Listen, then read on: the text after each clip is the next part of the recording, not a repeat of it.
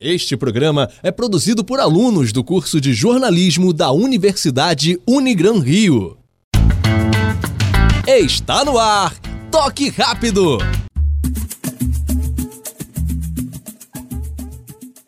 Boa tarde, está no ar o Toque Rápido, a sua mesa redonda da Rádio Serra Verde 98,7 FM, em parceria com a Unigran Rio. E para me ajudar com o programa de hoje, estou aqui com meu time de comentaristas, Júlio Velasco, Paulo Rogério e Nicolas Franco. Boa tarde, galera.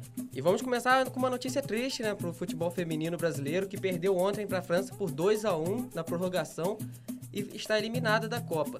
Paulo Rogério, você acha que foi um bom jogo da seleção brasileira? Você acha que foi, de uma certa forma, injusta, até por ter sido da prorrogação? Boa tarde, Ricardo. Boa tarde aos amigos da mesa. Boa tarde aos ouvintes também. Bom, acredito que não tenha sido injusto. É, foi um jogo muito equilibrado. A França fez por merecer também a vitória. Assim como se o Brasil tivesse vencido, não teria sido injusto. É, infelizmente, o, do confronto só pode sair um vencedor, e no caso foi a França. É, jogaram muito bem, aproveitaram as fraquezas da seleção brasileira. Pelos lados, as laterais brasileiras realmente são muito abaixo. A, a camisa 11 da França, a Diani, se aproveitou disso. A jogada do primeiro gol francês sai pela ponta direita, ela joga a bola, faz a jogada individual, joga a bola para o meio da área e a Govan acaba completando para o gol. O Brasil até teve a chance de virar o jogo na prorrogação com a Debinha, que fez uma linda jogada vindo do meio de campo, saiu cortando os jogadores franceses, mas infelizmente na hora da finalização, acredito que faltou perna, né? Afinal já era já tinham passado os 90 minutos, já estava na prorrogação e a atleta parecia cansada, acabou chutando fraco. Passou pelo, pela goleira, só que a defensora francesa acabou conseguindo tirar. Enfim, o Brasil caiu, mas eu diria que caiu atirando, caiu com respeito. Boa tarde aos ouvintes, aos amigos da mesa também. Exatamente, Paulo. O Brasil caiu atirando, mas poderia ter dado um tiro certeiro, né? Faltou efetividade. O Brasil, quando chegava na frente, errava muito, desperdiçava chances que poderiam ser claras de gol. E na zaga também pareciam atordoadas, pareciam perdidas.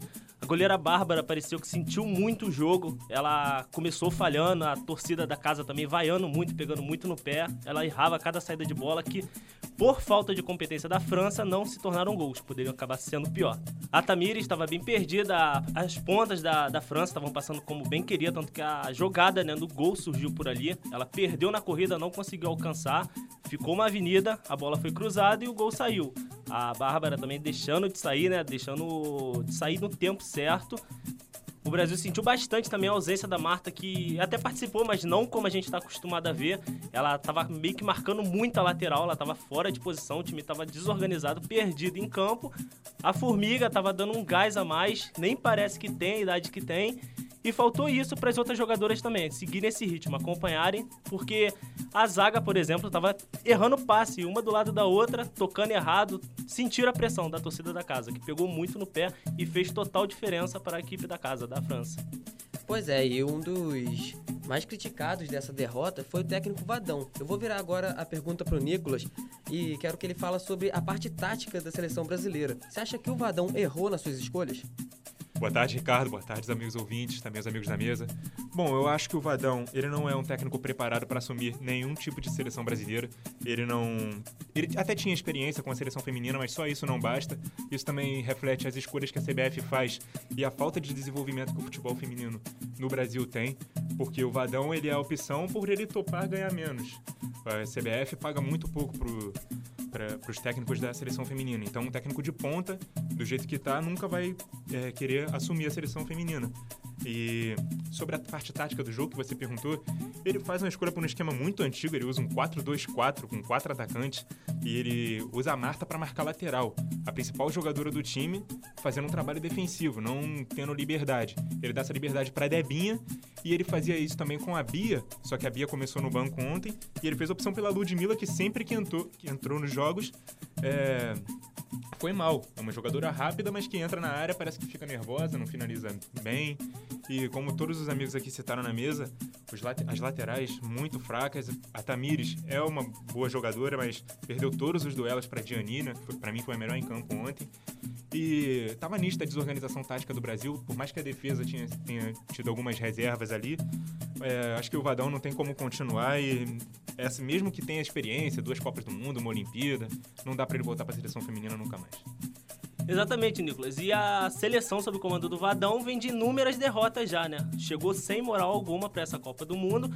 E uma das incoerências do Vadão, além da formação tática, são as posições das próprias jogadoras. Como você citou, a Ludmilla, ela faz um papel pro proposto né, pelo Vadão totalmente diferente do que é o que ela joga no Atlético de Madrid. E isso acaba queimando a jogadora, porque além de fazer um papel totalmente distinto do que está acostumada, do que sabe fazer, tem que dar um gás a mais para correr, marcar bola e tal. Isso acaba queimando a jogadora, que teve a sua imagem manchada né, nessa Copa, a torcida pegou no pé dela nas redes sociais e tudo mais, e é totalmente diferente do que ela faz no Atlético de Madrid. E gostaria de ressaltar também essa parte da Marta que vocês bem citaram. É uma jogadora de 34 anos, da importância da Marta, não pode ficar marcando lateral o jogo inteiro, né? A gente sabe que ela tem potencial para decidir lá na frente, não é defendendo. Você não vê no futebol masculino, por exemplo, o Messi, o Cristiano Ronaldo voltando para marcar alguém. Esses são jogadores que são preservados, têm esse privilégio, mas porque eles dão conta do recado lá na frente. Então, acho que essa posição da Marta acabou influenciando no desempenho dela e acredito que se ela não marcasse lateral, ela poderia ter ido melhor no jogo e ter sobrado gás até para fazer algo na prorrogação. É, como o Júlio citou, as derrotas que antecederam a Copa do Mundo da seleção feminina foram 10 amistosos, 9 derrotas. E não são só as 9 derrotas, são 9 derrotas fazendo as mesmas coisas, sem aprender com os erros. Então, a insistência do Vadão nesse esquema tático, nesse posicionamento das jogadoras, sem tentar privilegiar a Marta, eu acho que é muito errado, muito errado mesmo. E agora vamos virar a atenção para o futebol masculino, que a seleção brasileira enfim jogou bem, enfim convenceu e venceu o Peru por 5 a 0. Júlio Velasco, você acha que enfim o Tite acertou na escalação do time?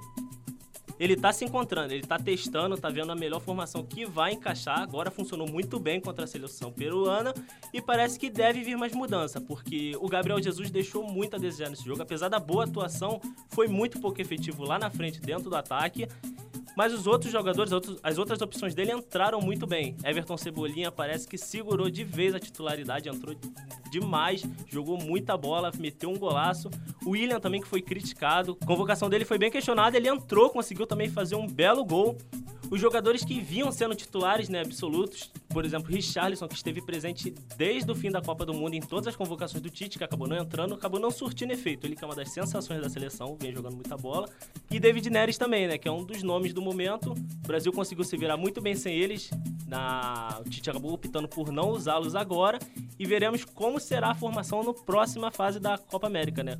Contra Equador, Paraguai ou Japão, né? Ver como é que eles se sairão, se vai manter a mesma formação, se vai manter o Gabriel Jesus nesse esquema juntamente ao Firmino, que também entrou, meteu o gol também, vem sendo opção, tanto de passe quanto na parte ofensiva, e ver também né, a questão do caso Casimiro, que novamente umas quartas de finais se ausenta da seleção por, pelo terceiro cartão amarelo, não ficará presente na partida.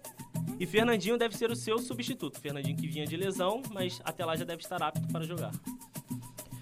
Bom, queria parabenizar também o Tite, né? A gente critica quando ele erra, mas a gente tem que admitir que ele acertou no sábado é, montou o time bem. E ao contrário da Copa da Rússia, né, no qual, na qual ele persistiu no erro, agora já na fase de grupos ele já viu o que estava dando errado e corrigiu e corrigiu para melhor, né? O Everton Cebolinha realmente vinha pedindo passagem e fez uma grande partida. Para mim ele foi o melhor em campo junto do Arthur. Esse também que teve a posição um pouquinho alterada, a gente percebeu ele um pouquinho mais solto no campo, arriscando um pouco mais, até mesmo jogadas individuais que não é dele. Eu gostei disso. Antes a seleção parecia muito pragmática, muito burocrática, só dando passe de lado e não sendo efetiva, não sendo incisiva. Mas acredito que nessa correção do posicionamento do Arthur isso mudou e acredito que deverá se manter essa escalação para o jogo das quartas de finais. Bom, e nesse jogo deu pra gente ver que o time começou a finalizar melhor suas jogadas, inclusive com chute de fora da área, que dois dos gols da seleção brasileira foram de fora da área. Nicolas, você acha que essa pode ser a válvula de escape do Brasil em determinados jogos, essa finalização de fora da área?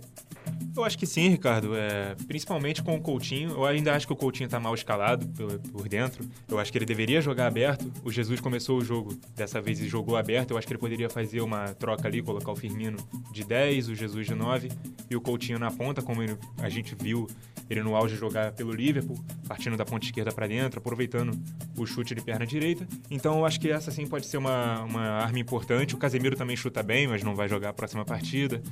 O Daniel Alves chuta muito bem de fora da área, então pode ser uma boa saída, assim, para solucionar alguns jogos difíceis, defesas fechadas, como deve ser agora nas quartas de final.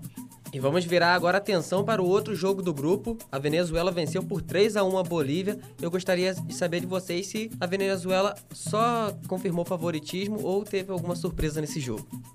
Eu não vejo como favoritismo, porque antes do começo da Copa América eu via muita gente comentando, né, que a Venezuela seria o saco de pancadas do grupo, porque favoritismo ficava óbvio com o Brasil e a disputa pelo segundo lugar ficaria entre a seleção peruana e a boliviana, né, por ser conhecida aqui, ter jogadores que atuaram aqui como Marcelo Moreno, chamava um pouquinho mais a atenção. A Venezuela acabou foi surpreendendo. Bom, Júlio, eu discordo um pouco de você na questão de a Venezuela ser o esperado saco de pancadas do grupo, porque é, quem vem acompanhando aí o futebol sul-americano sabe que a Venezuela vem crescendo bastante, tem jogadores aí importantes em clubes importantes, de ligas importantes na Europa. Também tem a questão de estar tá sendo introduzida agora a seleção que foi vice-campeã sub-20 recentemente. Então, a Bolívia era a equipe mais fraca do grupo e confirmou isso perdendo os três jogos. Eu acho que a Venezuela não surpreende por se classificar, mas talvez surpreende por ter ficado na frente do Peru. É, a gente esperava um jogo mais difícil do Peru contra o Brasil, acabou sendo um jogo muito, muito fácil. E aí abriu o caminho, né, para Venezuela que já tinha dois pontos, chegar a cinco e conseguir chegar à frente do Peru, que ficou com quatro pontos, mas acabou se classificando também na terceira posição. É, concordo com o Nicolas, a Venezuela nos últimos anos ela talvez tenha passado uma impressão de ser a equipe mais fraca da, da América Latina, mas vem crescendo ultimamente. Chegou na final do Mundial Sub-20, então a nova safra é boa, a equipe parece ser mais organizada e realmente acho que esse, essa vitória sobre a Bolívia foi uma. Ela passou o bastão para a Bolívia de ser a equipe mais fraca da América do Sul. Bom, e a adversária da Venezuela nas quartas de final será a Argentina, que venceu o Catar por 2 a 0. A Argentina, enfim, se encontrou no esquema tático? Eu diria que se encontrou em partes, Ricardo. Acredito que ofensivamente o time foi bem, conseguiu criar mais jogadas, um Messi muito participativo, criando muitas jogadas, deixando seus companheiros de cara pro gol. É, gostei da opção por Lautaro e Agüero no mesmo time. Antes o Scaloni optava por um ou por outro e não vinha dando muito certo. Gostei da ofensividade que ele demonstrou com essa escalação. Porém, defensivamente, a equipe me parece muito frágil. O Qatar, que todos sabemos que é uma equipe limitada tecnicamente, ia pouco ao ataque, mas quando ia, conseguia levar perigo à Argentina. Acredito que até mesmo pelo meio-campo argentino ser composto apenas por três jogadores, talvez faltou preencher mais esse meio. Afinal, a equipe jogava com três atacantes, com Messi, Agüero e Lautaro Martinez. É, então, acredito que ainda tem que resolver essa parte defensiva. Mas, pelo visto, no ataque as coisas estão se acertando. Bom, ainda falando sobre a opção do esquema tático do Scaloni para a partida de ontem, que ele usou um meio-campo em losango, né, com o Messi sendo a ponta do losango, é, eu acho que essa também pode ser uma saída se ele quiser jogar com ele e o Dybala juntos. O Messi pode fazer essa função de 10 e o Dybala jogar do lado do Agüero, ou o contrário. Mas ontem Lautaro e Agüero, que foram inclusive os autores dos gols, foram bem jogando juntos. E eu acho que ele não vai abrir mão disso. Quem perdeu espaço foi o Di Maria, né? Já que a equipe joga sem pontas. Mas como o Paulo disse, defensivamente acaba ficando um espaço de um lado ou de outro, porque só três jogadores no meio campo, uma inversão de jogada já encontra o lateral no mano a mano com o ponto adversário. Então, eu acho que ainda vai penar, inclusive contra a Venezuela nas quartas de final. Mas se confirmar o favoritismo, deve passar de fase, mas lembrando que teve uma partida, um amistoso pré-Copa América, que a Venezuela conseguiu vencer a Argentina por 3 a 1 Então vai ser difícil aí as quartas de final da Argentina, mesmo enfrentando a Venezuela.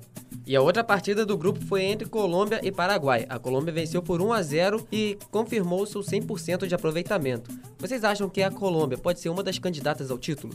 Eu acho que sim, 100% de aproveitamento no grupo da morte, né, da Copa. É, eu, ach, eu achava que o jogo que ela poderia empatar era da estreia contra a Argentina, mas acabou vencendo com autoridade e aí ganhou uma moral diferente no grupo. E o outro jogo que eu achava que poderia perder ou empatar, tropeçar, era o de ontem contra o Paraguai, porque muitos jogadores já tinham sido poupados, o, o primeiro lugar do grupo já tinha sido garantido.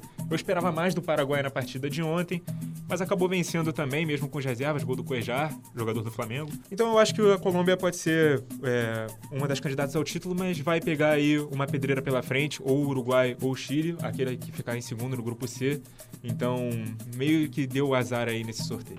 É, realmente, a gente não pode descartar uma seleção que fez 100% na fase de grupos, não pode dizer que ela não é uma das candidatas ao título.